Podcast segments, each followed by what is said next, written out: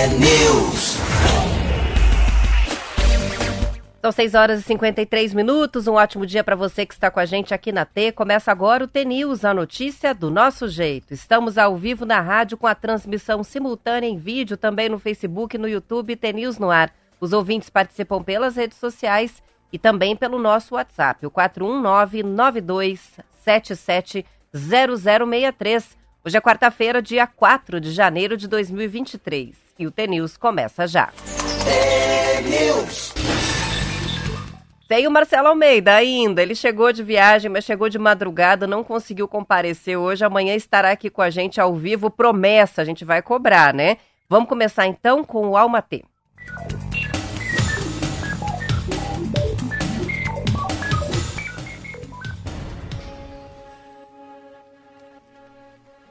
O tempo tem passado numa velocidade assustadora. Acordamos, cumprimos nossas tarefas e obrigações do dia, dormimos, acordamos e repetimos o ciclo. Quando nos damos conta, lá se foram alguns dias, semanas e meses. Os anos têm passado por nós e nós temos passado pela vida ocupados, cansados, ansiosos e temerosos pelo que vem por aí. Eu me arrisco a dizer que poucos têm vivido. A maioria de nós tem apenas existido, sobrevivido. A cada vez que recebo a notícia de que algum ente querido, amigo ou até mesmo uma celebridade que admiro fizeram a passagem deste plano para o outro, é como um lembrete de que eu também vou morrer um dia. Então percebo que não vale a pena. Não vale a pena me desgastar tanto por uma picuinha, uma discussão boba e por problemas que cedo ou tarde terão uma solução. Quando me lembro de que eu não sei quanto tempo ainda tenho aqui, percebo que a segurança que tanto almejo é uma grande ilusão. Lembre-me, Lembrar, desculpa, lembrar-me da fragilidade da vida me faz perceber o quanto amo viver, mesmo com todos os incontáveis desafios que se apresentam pelo caminho. Isso me faz respirar fundo, diminuir o passo e me ancorar no presente. Me faz entender que preciso aproveitar meu tempo com as pessoas que amo da melhor forma possível. Quando me dou conta de que esse dia, esse exato momento que estamos vivendo agora, não se repetirá nunca mais e que por mais que tentemos, nenhum dia será igual ao outro, percebo a magnitude, a magnitude e importância de cada segundo da nossa existência. Ao acordar todos os dias, lembre-se de que um dia vai morrer, então viva!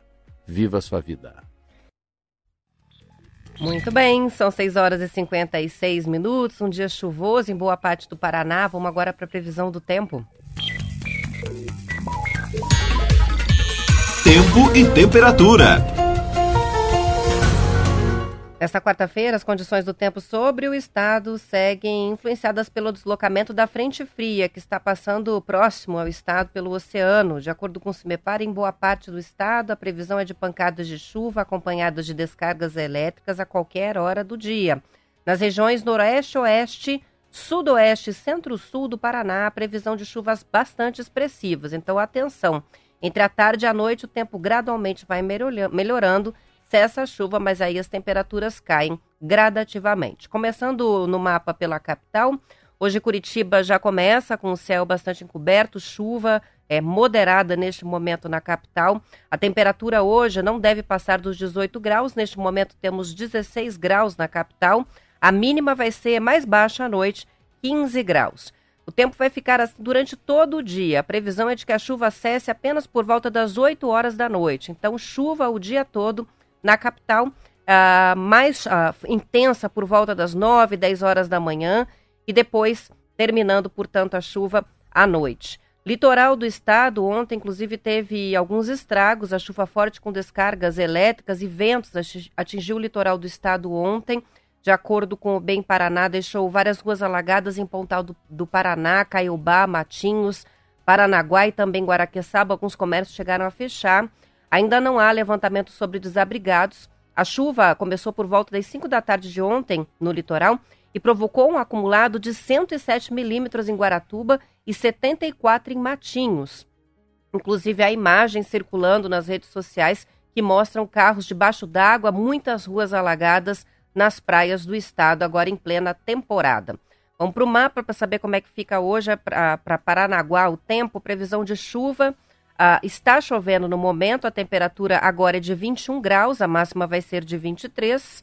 A previsão é de que o sol apareça entre nuvens em alguns momentos da manhã, mas depois fecha novamente e a chuva continua à tarde e também à noite, mas alternava, não é que nem Curitiba que vai chover o dia inteiro. O sol até pode aparecer entre nuvens em Paranaguá e o volume de chuva não é, é o volume que aconteceu ontem, né, no litoral. Então é uma chuva menos intensa hoje no litoral do estado.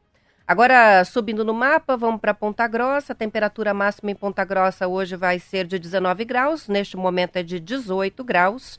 Previsão também de tempo bastante instável, é, com chuva cessando por volta das 19 horas. Então, a, chove bastante ao longo do dia, o volume não é tão alto assim, mas a chuva vai até o fim da tarde na região dos Campos Gerais. No norte do estado, a gente vê aqui no mapa Previsão de tempo instável, temperaturas amenas para o padrão do verão, máxima de 23 em Londrina, 22 em Apucarana, 25 em Maringá, 25 também em Paranavaí, com a previsão de instabilidade cessando também por volta das 19, 20 horas. Então, tempo mais instável ao longo do dia, o sol pode aparecer entre nuvens, comecinho da tarde em Londrina, depois volta a chover novamente, segundo o CIMEPAR. Região oeste do Paraná, tem, a gente tem previsão é, para Cascavel, de um dia chuvoso também com máxima de 26 graus. Neste momento, temperatura bem amena. Quem está em Cascavel pode confirmar. 16 graus, está frio. É, em Cascavel nem parece verão. Ah, tempo já fechado, com a previsão do sol aparecendo entre nuvens, com algumas pancadas de chuva até o meio da manhã. Ah, depois a chuva cessa por um período que vai das 10 da manhã, mais ou menos, até o comecinho da tarde. O sol chega a aparecer forte no período da tarde, então em Cascavel, a chuva é mais agora de manhã até no máximo 10 horas da manhã. E depois o sol vai aparecer entre nuvens e as temperaturas aí voltam a subir na região oeste do estado. Foz do Iguaçu, inclusive, vai ter calorão, com a previsão hoje de máxima de 31 graus. Ah, em Foz do Iguaçu, tempo mais estável. Ah, ao contrário de Cascavel, que tem chuva até por volta das 10 da manhã, é, na região de Foz do Iguaçu, ah, o tempo, o céu já está limpo e a previsão é de tempo bom hoje. Ah, nesse momento, temperatura de 18, mas vai a 31 graus a temperatura hoje em Foz do Iguaçu, segundo o CEMEPAR. Vamos fechar no mapa pela região sul do estado. Francisco Beltrão, sol entre nuvens com a possibilidade de chuvas ao longo do dia. Pato Branco também assim. E máximas de 26 graus, de acordo com o CEMEPAR. Já está dizendo aqui para gente que a temperatura está marcando para ele agora, neste momento em Cascavel, 19 graus.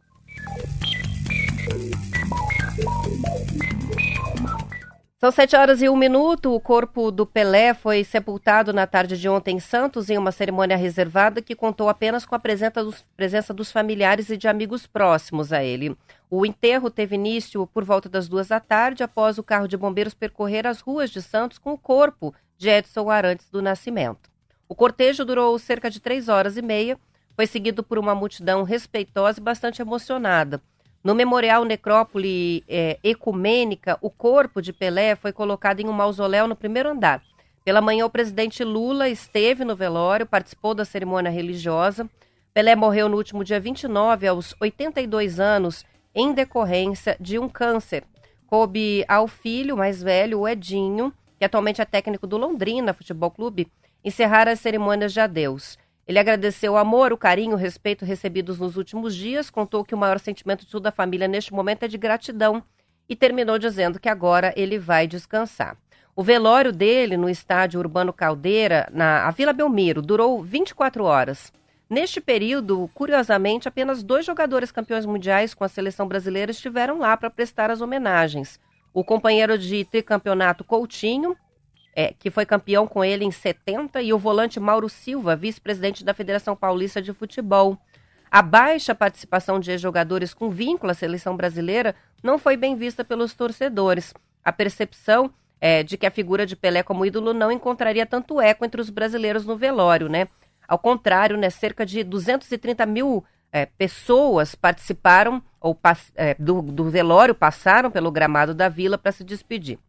O Ronaldo Fenômeno, pentacampeão em 2002, e Romário, tetra em 94, não foram, mas enviaram a coroas de flores. Entre os jogadores da seleção que estiveram na Copa do Mundo do Catar, nenhum compareceu. O Neymar foi representado pelo pai, mas ao contrário do que foi divulgado inicialmente pelo pai dele, que disse isso lá no velório, ah, ele não foi impedido pelo PSG de comparecer ao velório. Foi uma decisão pessoal mesmo. O técnico Tite, que já se despediu do cargo da Confederação Brasileira de Futebol, também não apareceu. O ex-goleiro Marcos, ídolo do Palmeiras e campeão mundial em 2002, é, não foi e tomou uma posição bem polêmica ao argumentar que ele não compareceu ao velório, porque quando os pais dele morreram, também as pessoas não compareceram. Esquisito, né? Enfim, é, muitas pessoas participaram, teve uma homenagem em massa né, do povo brasileiro, mas poucos jogadores campeões estiveram no velório do Pelé.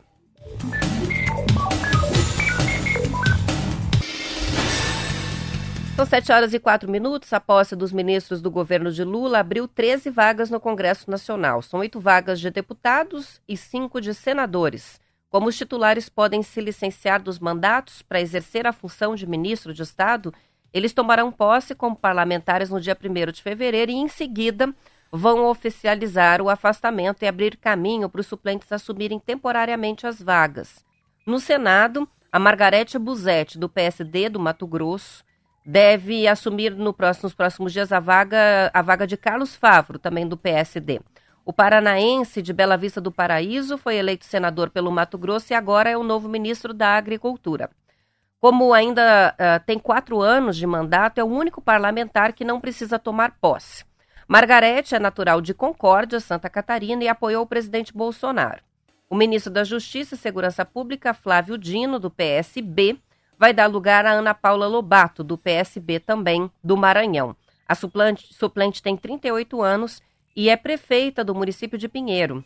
Para a vaga de Renan Filho, atual ministro dos Transportes, vai o Fernando Farias, que é do MDB de Alagoas, empresário de Maceió, que tem 70 anos. Para o lugar de Camilo Santana, do PT, novo ministro da Educação, assume Augusta Brito, do PT do Ceará. Ela tem 46 anos, foi prefeita da cidade de Graça, no interior do estado, e eleita em 2022 deputada estadual. A última vaga aberta no Senado a partir de fevereiro é do ministro do Desenvolvimento Social, Wellington Dias, do PT do Piauí. Ele vai ser substituído por Jussara Lima, do mesmo partido e estado. Ela tem 62 anos, é formada em Sociologia. Na Câmara dos Deputados, as saídas de Alexandre Padilha, ministro da Secretaria de Relações Institucionais, Paulo Teixeira, do PT de São Paulo, ministro do Desenvolvimento Agrário, e de Luiz Marinho, do PT de São Paulo, que assumiu a pasta do trabalho, vão ser ocupadas, respectivamente, por Orlando Silva, do PCdoB de São Paulo, Alfredinho, do PT de São Paulo e Vicentinho, do PT de São Paulo. Lembrando que são postos né, que eles assumem de forma temporária. Se os ministros, por algum motivo, saírem dos ministérios, podem ser recolocados no Senado ou então na Câmara Federal, e aí os suplentes saem novamente.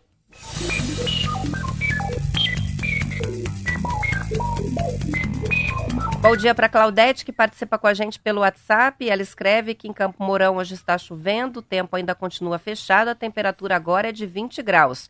Mas ela diz: o dia promete ser maravilhoso.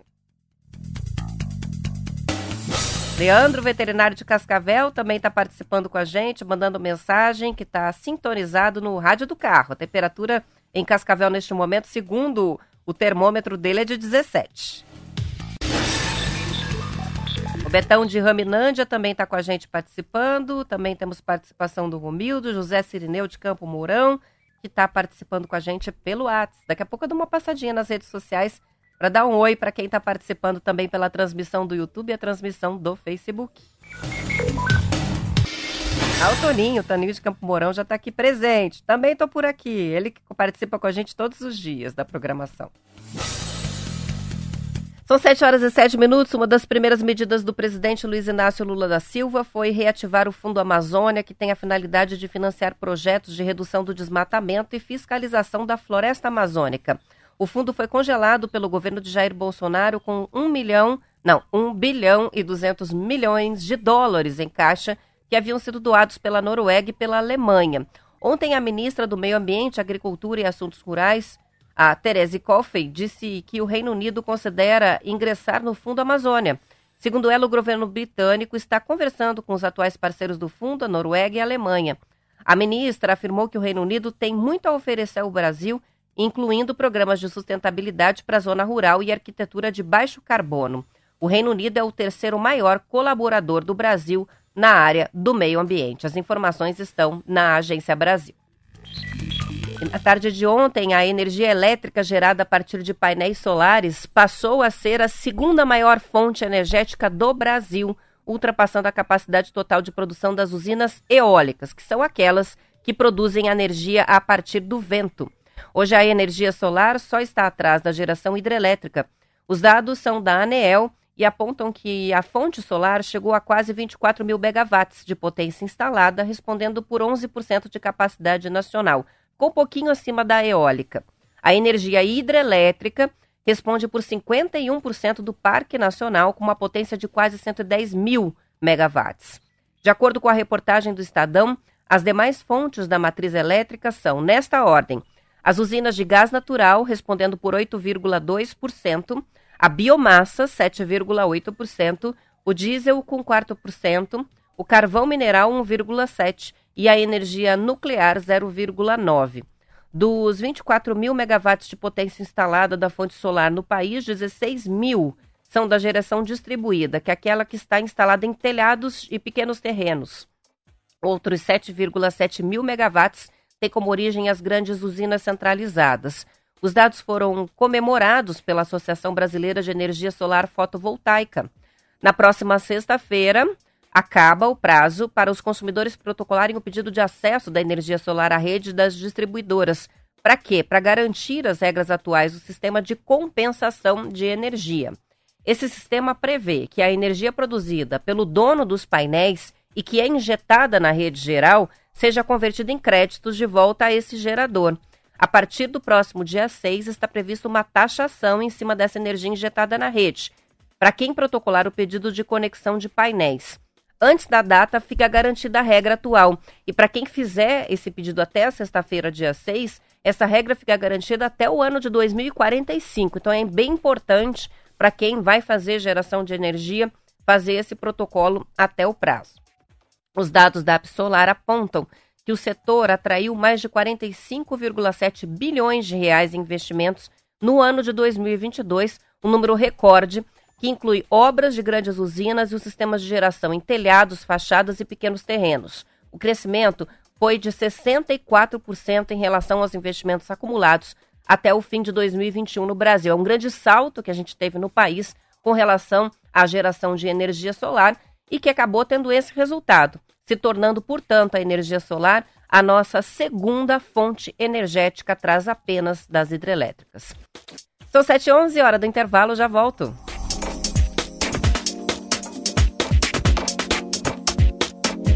News.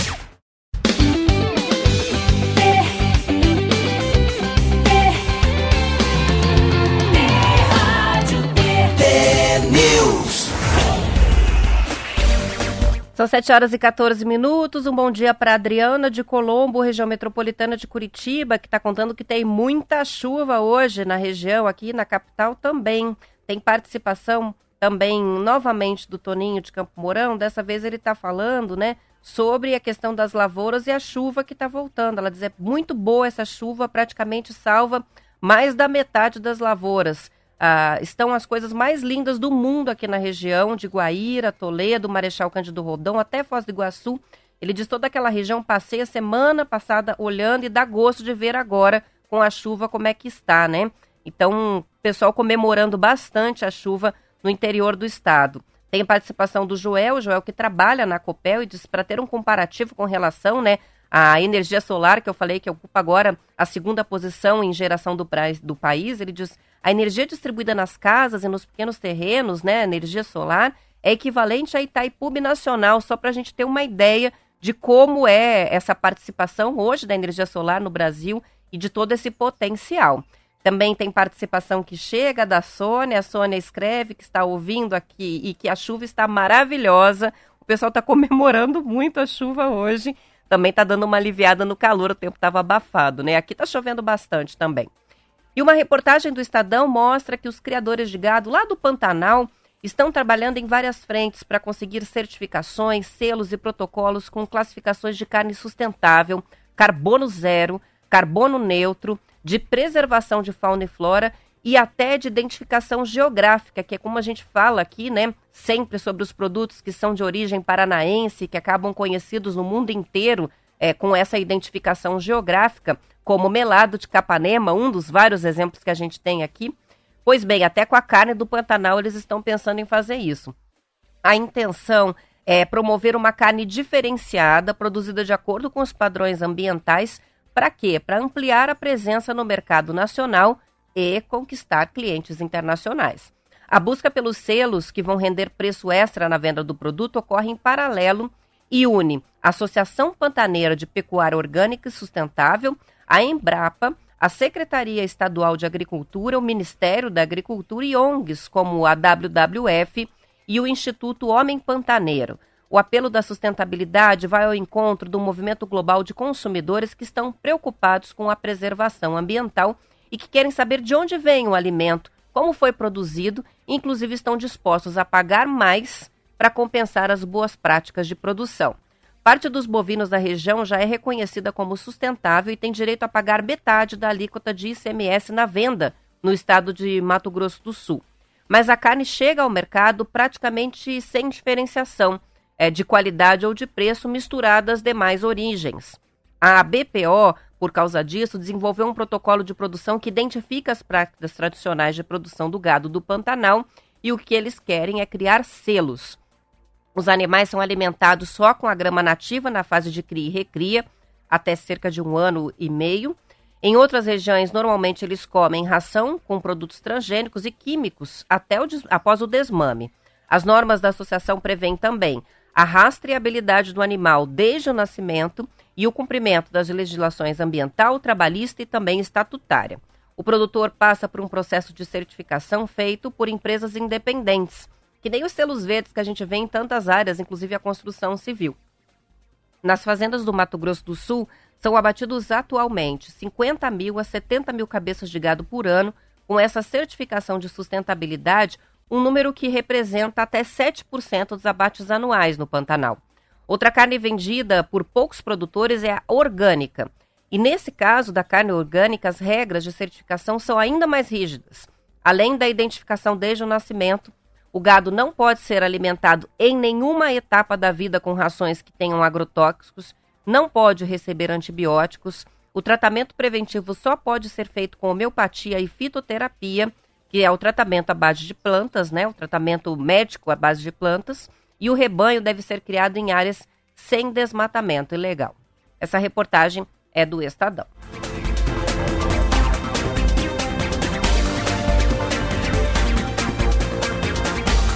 Chega a participação do Léo do Bar de Campo Mourão, que está com a gente, e a Adriana de Colombo mandou agora uma foto da horta orgânica dela. Ah, o pessoal está super contente aí com a chuva e ela mandou a foto e a horta tá linda.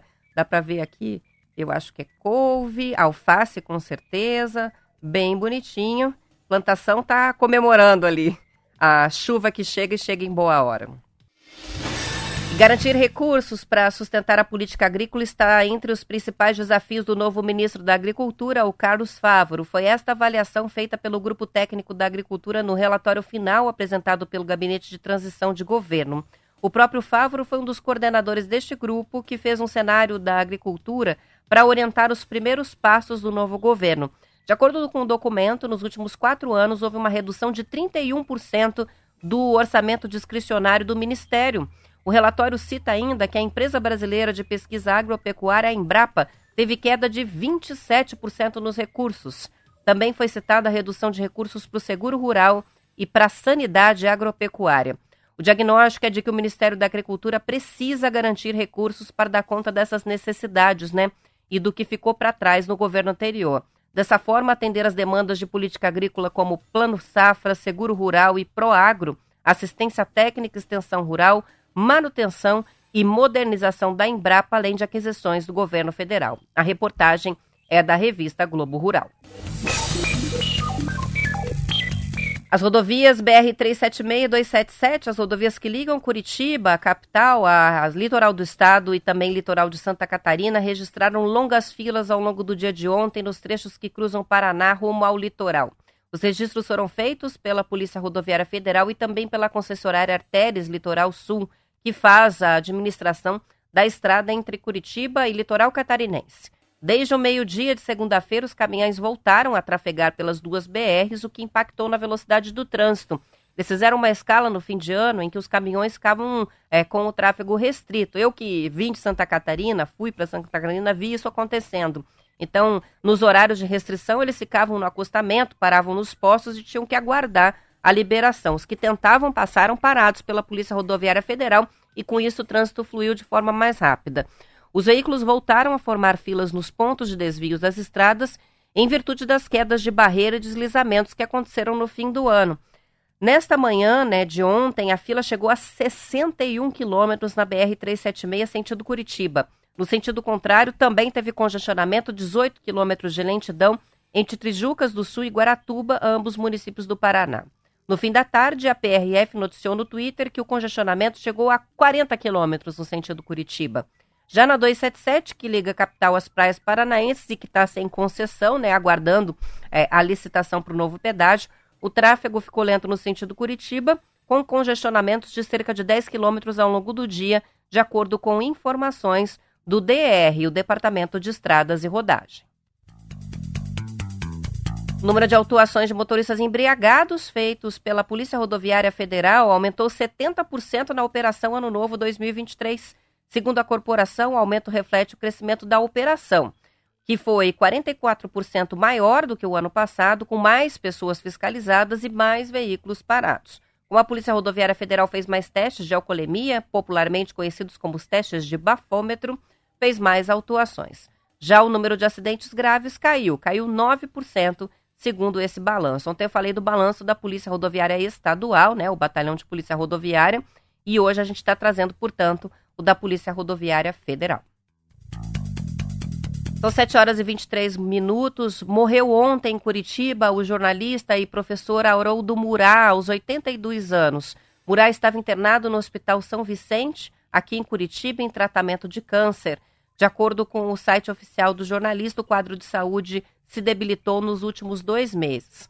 Reportagem da Gazeta do, do Povo lembra que ao longo de 62 anos de profissão, Haroldo Murat tratou de assuntos atuais da sociedade paranaense, como a política, a ciência, a responsabilidade social. Em trabalhos mais marcantes, ele resgatou a história do Paraná e de figuras importantes no estado e no Brasil, na coleção Vozes do Paraná, Retratos de Paranaenses. Ele registrou o perfil de centenas de profissionais de destaque no território do Paraná. Foram três edições lançadas entre 2008 e 2022.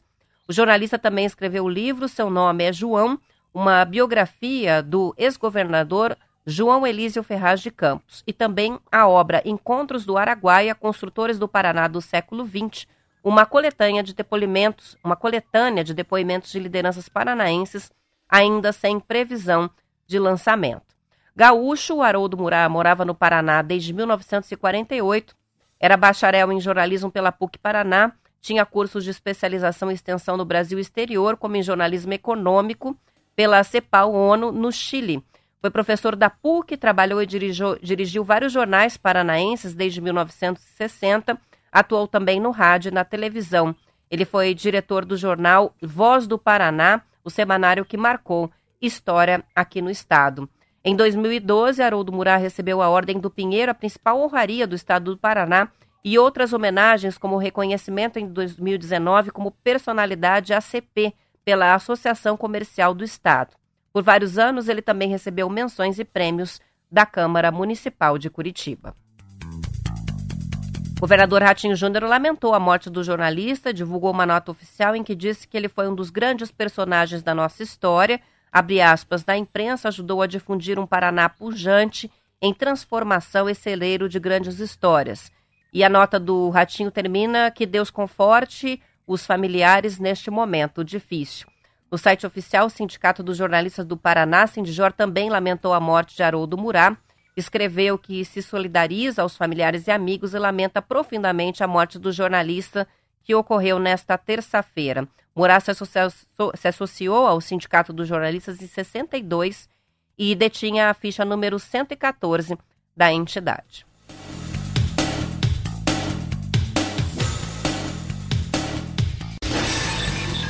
São 7 horas e 25 minutos e a Polícia Federal esteve ontem nos endereços da deputada federal Carla Zambelli em São Paulo e em Brasília para apreender mais armas. Os policiais levaram duas pistolas e um revólver de coleção.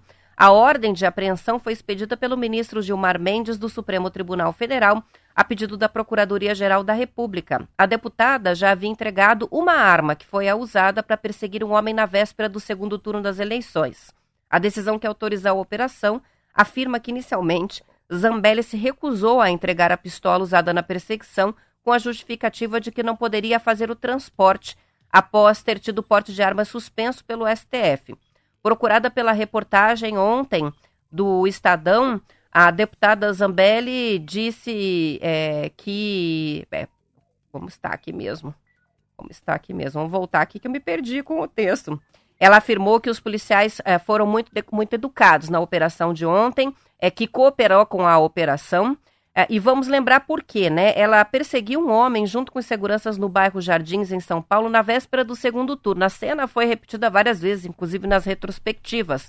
Ela sacou a arma, correu atrás do jornalista Luan Araújo até um restaurante da região. O episódio levou a PGR a pedir a suspensão do porte de armas da parlamentar e confiscar essa pistola. Então, portanto, ontem foram entregues outras três armas que ela tinha é, depois de perder esse porte de armas em função dessa perseguição.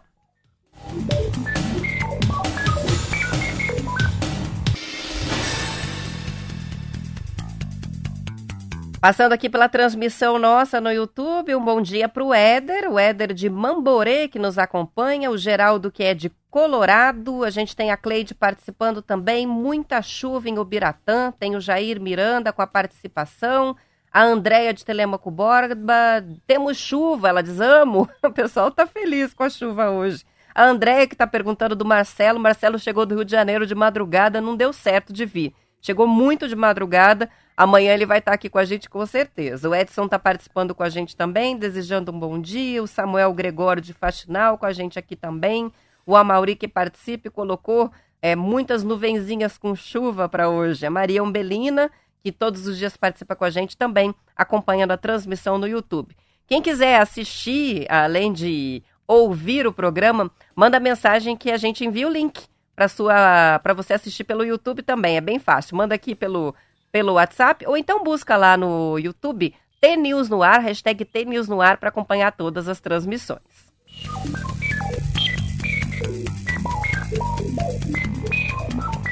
Para a gente fechar, a maioria dos pedidos de demissão acontece por conta de uma proposta salarial melhor, falta de reconhecimento da empresa e problemas com a chefia, o que revelou uma pesquisa inédita feita com 176 profissionais do Brasil, divulgada ontem sendo que 55% estão em postos de liderança desses profissionais ouvidos. O estudo foi coordenado pela Reconnect Happiness at Work, quer dizer, é, felicidade no trabalho, é uma empresa especializada em felicidade corporativa, e também a Fidets, que é uma startup que atua com a digitalização de processos de RH, de recursos humanos.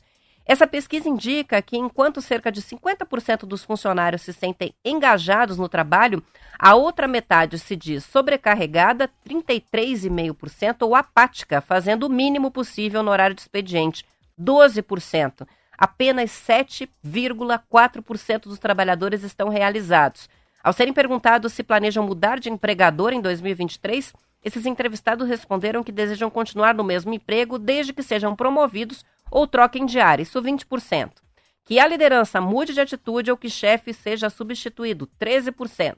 A diretora da Reconnect, a Renata Rivetti, a é, disse que a chamada gestão tóxica, a falta de reconhecimento de flexibilidade, que antes eram bem aceitas no trabalho, agora estão gerando fenômenos como a grande renúncia ou quiet quieting, que é uma espécie de desistência silenciosa dos trabalhadores que passam a fazer só o essencial, só o que está no papel, à espera de uma, de uma dispensa.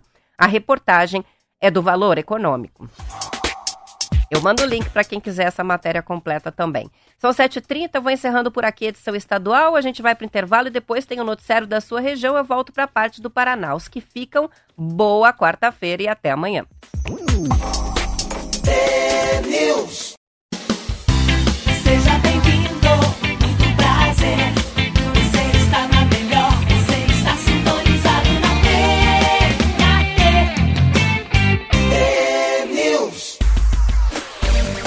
São 7 horas e 34 minutos. A gente recebeu um pouquinho antes do Natal aqui no estúdio o Dr. Kleber Ferreira, que é psiquiatra e que veio trazer algumas novidades sobre alimentação e saúde mental. A gente vai ouvir novamente um trechinho da entrevista.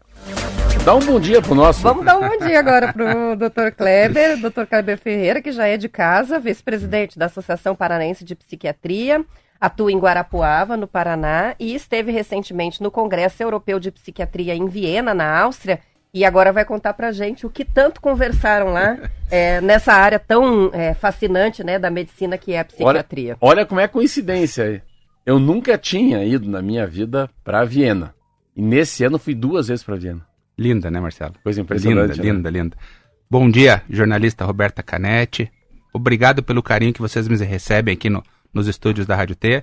Meu bom dia a você, Marcelo, grande comentarista, um gigante da comunicação, né? Mas um bom dia especial aos ouvintes da Rádio T, onde quer que se encontre, né, Roberto? Eu acho que eu tenho sempre comigo, Marcelo, que o rádio foi, é e sempre será o companheiro das pessoas. E a rádio hoje permite atravessar continentes, né? O preto que o diga, né? É, então, um bom é dia a todos os ouvintes, né? Isso aí. Conta pra gente, então. Então, veja você, Roberta. É, o Congresso Europeu de Psicofarmacologia é um congresso que ele, para alguns, é o melhor do mundo, para outros é o segundo melhor do mundo.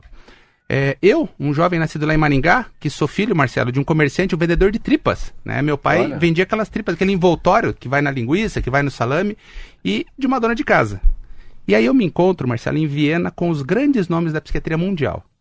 5 mil psiquiatras do mundo, para mim é o melhor congresso, e 97 países. Né? Um congresso assim fantástico. Por quê? Porque é um congresso focado em tratamento. É um congresso que vai mostrar os melhores estudos, as medicações, o que, que vem se pesquisando, o que, que vai chegar até o Brasil. Então é um congresso brilhante. E o que mais me chama a atenção, Roberta, a doutora Felícia Jacá é uma psiquiatra que trabalha com psiquiatria nutricional. O que é psiquiatria nutricional?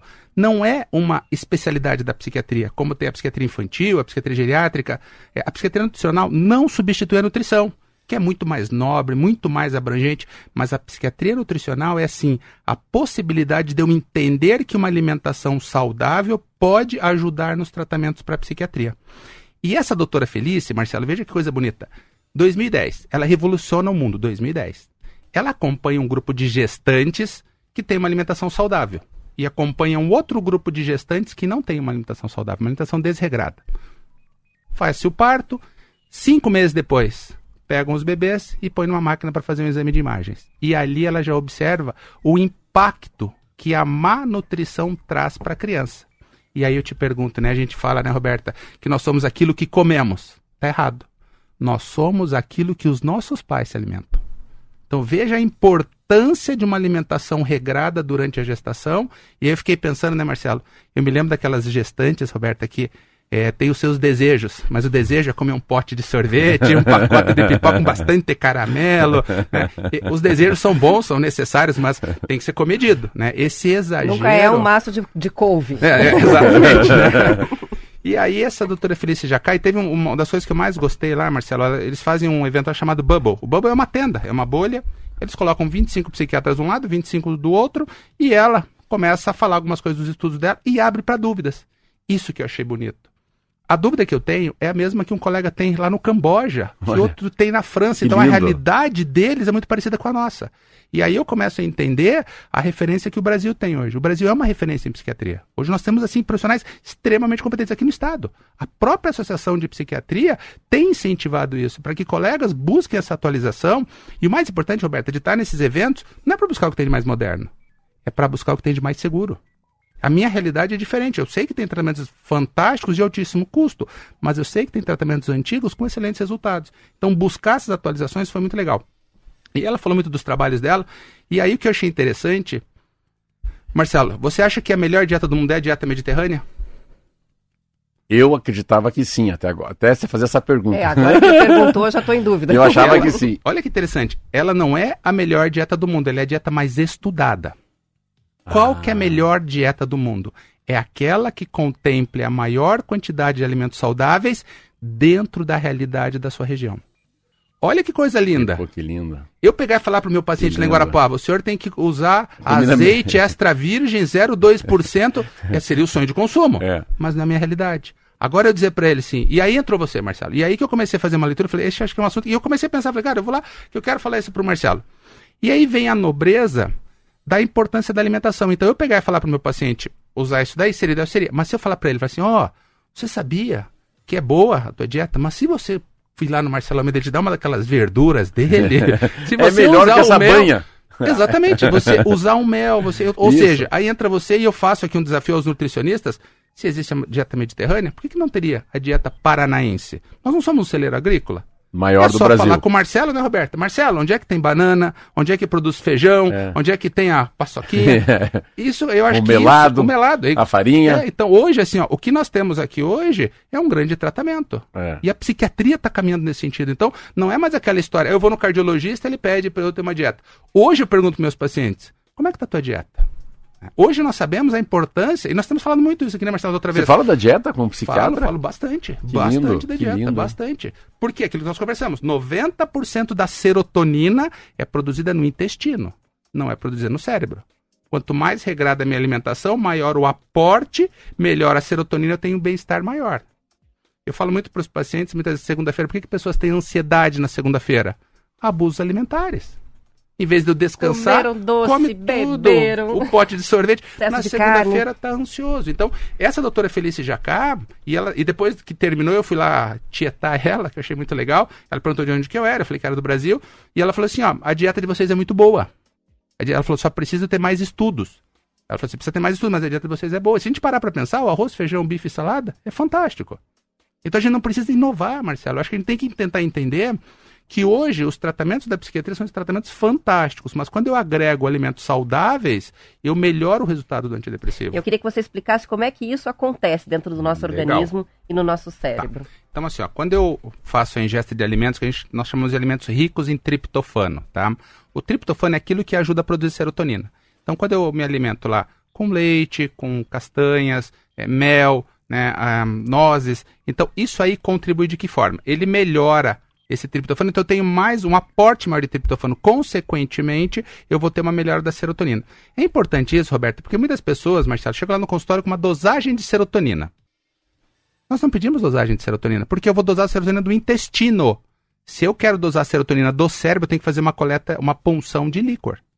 Então muitas pessoas chegam lá com o exame. Eu digo para você, falo, ó, a gente não vai poder medicar esse papel. Vamos ver como você está se sentindo. Né? E esse exame não vai ter validade para nós. Esse exame tem validade para quem tem tumor intestinal.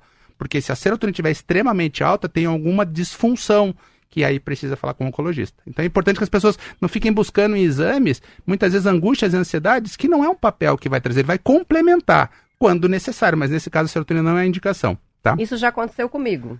Se você fazer dosou? um exame, fazer a dosagem e está muito baixa a dosagem, e isso, é, na verdade, não significava absolutamente nada. Isso aí. Mas Você essa dosagem foi tirada pelo sangue? É sangue. Quando faz pelo sangue. Quando quer do cérebro, faz pelo líquor. É muito comum. E aí a pessoa chega lá com serotonina baixa, mas sem sintomatologia. Não tem relevância para nós. Né? Agora, ah, a serotonina tá alta. Né? Ou a serotonina tá baixa e eu tô com sintomas de depressão. Eu vou medicar os teus sintomas, não vou medicar esse papel. Esse papel não vai ter validade. Tá? E o que acaba acontecendo? Esse, esse aporte maior de triptofano ajuda nessa produção de serotonina no cérebro. Só que tem um contexto mais abrangente, que não é só a serotonina que ela é produzida que melhora lá, mas são os hábitos de vida, Marcelo. O Marcelo deu um exemplo aqui bonito, né, Roberta? Que ele, eh, buscando uma redução de peso, ele não foi lá fazer coisas, dietas milagrosas, né? Ah, e sim, o que, que ele fez? Hábitos alimentares. Então, quando eu melhoro meu hábito alimentar, consequentemente eu melhoro meu sono. Quando eu melhoro meu sono, eu melhoro meu humor. E aí é uma cadeia O que vai sono, o que, que é, Roberto? O maestro do humor. Parabéns! Que bom, que Passou bom. no Enem. Viu como a gente aprende? Mas olha uma coisa interessante que eu vou falar já também. Eu, eu ganhei muito peso, porque eu acho que eu tomei um remédio, retei o líquido, fui para 92 e queria voltar para os 87. Eu já tô com 82 e pouquinho. 88 e pouquinho. Mas tem uma teoria também, se você quer emagrecer, não faça nada com muito impacto. E faça tudo moderadamente, com uma rotação por minuto, batimento cardíaco, um pace, devagar. Então eu vou nadar, eu fui nadar 2.500 metros. No... Mas eu treinei para nadar 2.500 no Rio de Janeiro, com longas distâncias, sem parar, mas de paz, com a paz de espírito, com estado de graça. Vou nadar 800 metros, mais 1.000 metros. Um, Uma semana antes de ir para o Rio de Janeiro, eu nadei 2.000 metros, seguidamente. 2.000 sem parar, mas de boa. Então, assim, bicicleta, eu faço bicicleta uma hora por dia. Uma, outro dia faço 45 minutos. Mas numa rotação, como se eu estivesse assim, como estivesse passeando numa estrada, sozinho, sabe? Um monte de, boa. plantação de girassol de um lado, do outro lado um- uma plantação de soja. Por quê? Porque o organismo tem que buscar coisa ruim, tem que buscar minha, minha cartucheira, o que tem de gordura, e não ir na massa magra. Então não posso atacar. Então, de, é devagar e sempre. Sabe aquela coisa de vô e de vó? Sabe banho-maria? Deixa o fogo baixo, mas deixa cozinhando que você vai emagrecer. Então, nada de ficar carregando pneu, sair correndo, dando tiro de 25 metros. Não, não. Coração com rotação baixa, continuamente, mais de 45 minutos. Faz sentido? Sim, sim, esse, eu acho que esse é o segredo. Tudo que é brusco pro organismo, ele traz um É impacto que nem no dietas radicais, né? Exatamente. Elas exatamente. estragam a saúde mental da pessoa. Exatamente. Quantas pessoas fazem é, dietas É muito radicais e depois né? se deprimem, né? É ilusório, é ilusório. E aí, dentro dessa questão da alimentação, né, Roberto, tem uma coisa que eu achei muito interessante lá em Viena, que daí eles trouxeram. Por que, que os jovens estão mais ansiosos hoje? Né? Muda- A pandemia trouxe uma ausência da rotina e uma mudança de hábito alimentar. Então, eles acabaram se alimentando mais de forma inadequada. Não fizeram atividade física, o sono não teve mais aquele horário do sono para ir para a escola. Quando voltam para esse mundo real, desenvolvem ansiedades. E aí os pais querem, e eu entendo, Roberta, com todo respeito aos pais, eles querem medidas eh, milagrosas. Ó, doutor, eu quero um remédio que melhore a ansiedade do meu filho, mas para ontem antes do almoço, não pode ser depois do almoço. E às vezes o remédio é uma complementação. Se não houver mudança de hábitos de vida, Roberto, isso eu quero dizer aos ouvintes, né, a gente não vai ter melhora. Então os jovens precisam ter uma rotina, eles precisam ter horário para dormir, horário para acordar, precisam fazer uma atividade física. O, o meu personal, Marcelo, veja que interessante, ele foi contratado por uma escola para fazer atividade física à tarde com as crianças, tá? Quando vão, vão dois. Tem dias que não vão nenhum. O que, que essas crianças estão fazendo? Eles ficam em casa, né? Sedentários, sentados, jogando videogame, Sedentário. e os pais acreditam, e eu entendo os pais, que isso é o melhor para eles. Não é.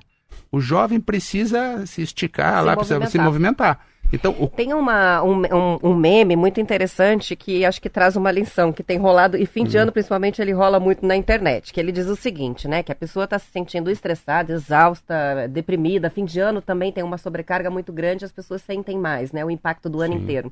E aí vai ao psiquiatra, o que, que ele diz? Faça exercício. Vai no psicólogo, faça exercício. Vai no, sei lá, no gastro, faça exercício. Vai lá em todas as, até no dentista. Você precisa fazer exercício. O que, que a pessoa faz? Ah, vou comer um docinho. Aí eu aproveito para perguntar o seguinte: é, o que é esse impulso que acho que todas as pessoas têm em algum momento de quando você se sente muito exausto é, emocionalmente, muito estressado, acabar buscando um refúgio nesse tipo de prazer imediato, ou do açúcar, ou do álcool. Perfeito. O que, que é esse mecanismo e como que a gente faz para fugir dele? Porque é Primeiro- armadilha, né? Santa- fantástico, Roberto. Primeiro ponto, né? Para os ouvintes, Marcelo. O que faz ganhar peso não é o que a gente come entre Natal e Ano Novo. É o que a gente come entre Ano Novo e Natal. Olha, mais uma boa, hein? Essa é boa. vou anotar, vou anotar. Essa, essa foi. Manda pra mim, manda pra mim. Essa eu vou pôr num quadro. Essa, é isso que dá ganho de peso, né? Mas, Roberto, é bem. E aí tem uma questão cultural também importante, que é o seguinte: por que, que mulheres têm mais compulsão alimentar? Se nós fizermos um, um resgate no tempo e nós nos lembrarmos, Marcelo, quando criança, muito pequeno, e começávamos a chorar do lado da mãe. Aí tinha uma figura brilhante chamada avó. Quando ela chegava e via a criança chorando, o que, que era a primeira coisa que ela falava pra mãe? Bah. essa criança está com fome. E a criança estava chorando por qualquer motivo. Então ela começa a ter essa cultura de qualquer situação que saia um pouco do controle, eu busco um aporte calórico. Olha. Eu vou buscar uma comida, vou buscar uma comida. Esses açúcares de rápida pico glicêmico, que são os chocolates, eles trazem isso. Então, Me veio uma cena que eu acho que é uma coisa que também o cinema acaba impondo pra gente, né? Que é aquela cultura de quem acabou um relacionamento e tá na, Ah. no fundo do poço, aparece sempre nos filmes com um pote deste tamanho de sorvete, não é assim? Porque vem a É um memória afetiva. da- É. vem a memória afetiva. A avó, quando estava triste, ah, então eu mostro E muito isso para geralmente os é uma pacientes. mulher comendo sorvete, né? Então é importante esse cuidado e as pessoas buscam isso. Por quê? Quando eu dou esse pico glicêmico, naturalmente eu estimulo um pouco dopamina e serotonina. Só que esse pico glicêmico, aí tem uma coisa interessante fazendo só um link. Hoje nós temos claro que a depressão é um processo inflamatório. E é um processo inflamatório devido ao quê? Devido também a esse excesso de alimentação inadequada. Porque quando eu dou esse pico glicêmico, tem a parte boa ali, mas tem os metabólitos, o, a parte ruim desses açúcares, que vão prejudicando o cérebro, prejudicando a sinapse, prejudicando a formação neuronal. Então, por isso que quanto mais chocolates eu como, de certa forma eu tenho um prazer imediato, mas daqui a pouco eu começo a fazer uma abstinência. Indiretamente é uma abstinência. Eu preciso de outro chocolate, preciso de outro chocolate. Nossa. E aí vem todo o problema. Porque para nós, Marcelo, ganho de peso, Roberta, não é só na questão eh, da vaidade de ganhar peso. Para nós, ganho de peso traz aumento de triglicerídeos, aumento de colesterol, pode fazer gordura no fígado, pode fazer pré-diabetes, a gente chama isso de alterações metabólicas. Então a gente tem que ter esse cuidado com o paciente e existia perfis de antidepressivos que davam ganho de peso rápido. Então a gente tem que. E eu falo muito pro paciente assim, ó. Esse remédio vai abrir o apetite. Abrir o apetite não, não dá ganho de peso. O que dá ganho de peso é o que você come. Então, se eu sei que vai abrir o apetite, deixa umas frutas na geladeira. Agora, Isso eu sei mesmo. que vai abrir o apetite e eu vou deixar um, um Isso bolo lá em cima da mesa, naturalmente o paciente Se ganha peso. prepare para isso, né? Se prepare para uma fome maior. E, E Roberta, e você, Roberto, falou, você falou um negócio que é interessante, é, é que a minha sensação, pode ser que seja para todo mundo, é aquilo que você falou, né? Uma dúvida do cara do Camboja é a dúvida de quem mora em Guarapuava. E a sensação da serotonina, Roberto, eu tava lá, 92 quilos, me sentindo um, um- uma pulga do rabo do cachorro do bandido. Aí comecei a me exercitar, falei, vou mudar, vou tirar o mate, vou tirar qualquer mate, vou tirar o suco de laranja, vai na água com gás, vou tirar o pão de manhã, eu tava comendo pêssego com café preto aqui, vamos embora, vamos mudando a vida. Mas daí o troço de se baixando o peso, vai lá, fica só de cueca. 92, 91, 90 e meio, 90. Aí você vai rodar de bicicleta, daí o coração, o VO2 já é. O VO2 já é igual, você sua diferente, você toma água, o sono é diferente. Aí você vai no banheiro duas vezes por dia, não uma.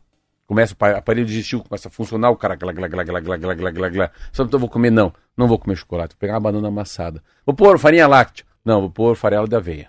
Não, eu vou tomar esse suco, não, vou pegar uma água com gás e espremer um limão. Por quê? E daí começa a ter para mim uma sensação que a camisa não fica próximo da- da- das cartucheiras. O elástico da cueca não aperta tanto. Aí você falou, opa, essa calça começou a cair na bunda, assim, começa a escorregar. Tô ficando bem. Aí a serotonina, o bem fica bem.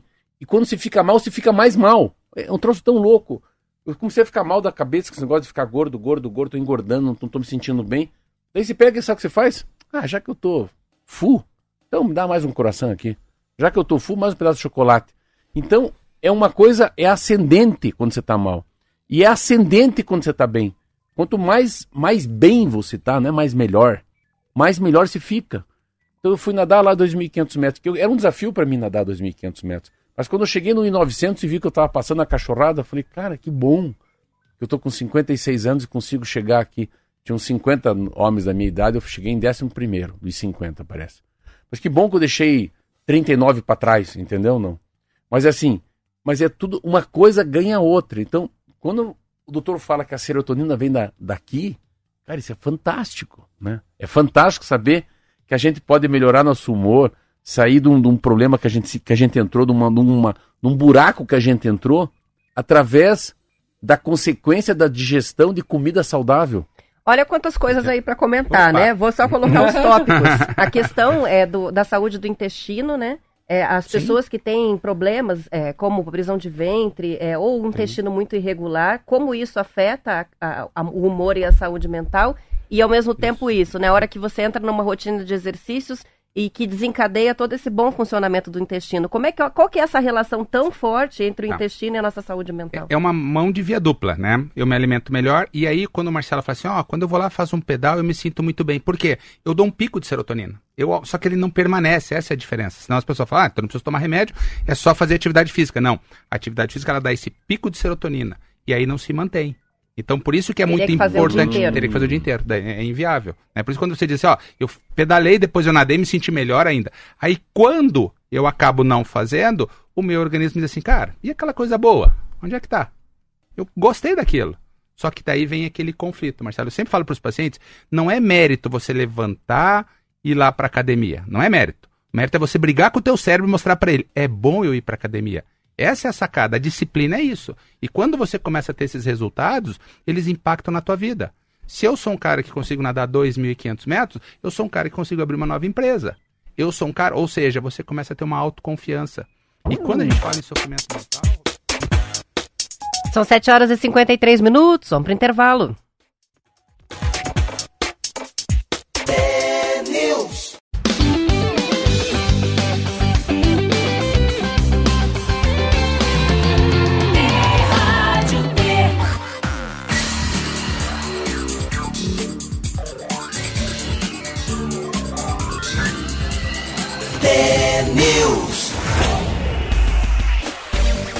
7 horas e 56 minutos, a Secretaria Municipal de Saúde de Curitiba divulgou o calendário de vacinação contra a Covid-19 para este início de ano. Está sendo convocado um novo grupo para aplicação da quarta dose da vacina.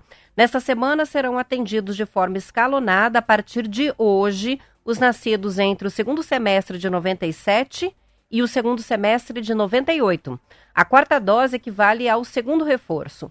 Com as novas convocações, a aplicação da quarta dose da vacina contra a Covid vai atingir pessoas com 24 anos ou mais. Também a partir de hoje, a vacinação anti-Covid das crianças de 5 a 11 anos em Curitiba vai ser realizada exclusivamente em 10 postos de vacinação que estão listados no site da Prefeitura. É que, devido à limitação de estoque de vacinas destinadas ao público infantil, os remanescentes de imunizantes destinados às crianças será concentrado em 10 unidades específicas para otimizar o uso dessas doses. Para os bebês de seis meses a dois anos que já receberam a primeira aplicação da vacina Pfizer Baby, a segunda dose também está disponível nas mesmas 10 unidades de saúde mediante agendamento. Esse agendamento é feito pela Central Saúde Já no telefone 3350 9000. Para quem precisar do link da notícia para conferir quais são as unidades para vacinação infantil, é, telefone, é, link para baixar o aplicativo, manda mensagem aqui no WhatsApp que a gente manda é, esse link para facilitar a vida. Uma reportagem do jornal Bem Paraná contou a história de um negócio dedicado à preservação e exploração sustentável dos bambuzais, que fica no meio do bairro Campo Comprido, em Curitiba. O Zé do Bambu, que produz artesanato, explora o bambu como matéria-prima para uso culinário, decoração, bioarquitetura e bioconstrução. A empresa surgiu do terreno que já está com a mesma família há quatro gerações. O fundador, José Ribeiro da Silva, aprendeu a fazer amarração de bambu e o manejo da planta quando trabalhava em uma loja de móveis. E aí ensinou o filho quando ele ainda era criança. Hoje, o Isaac da Silva, de 36 anos, está à frente do negócio. A matéria explica que o bambu é hoje considerado a matéria-prima do futuro, com alta resistência e flexibilidade, além de ser uma planta de rápida renovação e grande captação de dióxido de carbono. Entre os projetos já feitos com bambu pela empresa em Curitiba estão até uma jangada e o carrinho para puxar a embarcação, arco e flecha e joias.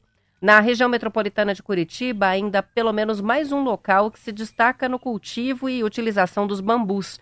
É a Fazenda do Bambu, que fica no, em Campina Grande do Sul, na região metropolitana, e com atuação voltada para a construção civil e o uso do bambu como alimento em uma linha de conserva. Entre 1990 e 2020, segundo o levantamento da FAO, houve um aumento de 50% na área de plantio de bambu em todo o mundo, mas o Brasil não acompanhou o movimento, mantendo a espécie marginalizada e subaproveitando o potencial econômico do bambu. A demanda pelo material existe tanto para as importações de artigos de bambu, é, bateram até recorde no Paraná. É, entre janeiro e setembro deste ano, foram importados 4,3 milhões de dólares em artigos de bambu. Para melhor aproveitar o potencial que existe nesse mercado, a Assembleia Legislativa aqui do Estado aprovou e sancionou uma lei que incentiva a cultura do bambu, visando a disseminação do cultivo agrícola e a valorização da planta como um instrumento de promoção do desenvolvimento socioeconômico sustentável. O Paraná, inclusive, é o primeiro estado a instituir, através de lei, um ambiente produtivo do bambu que pode ser usado em vários tipos de atividades. São 7 horas e 59 minutos. Eu vou encerrando o TNews de hoje. Amanhã voltaremos às 10 para as 7 com mais notícias. Acompanhe também as redes sociais TNews no ar. Para você, ouvinte, um bom dia e até amanhã. News.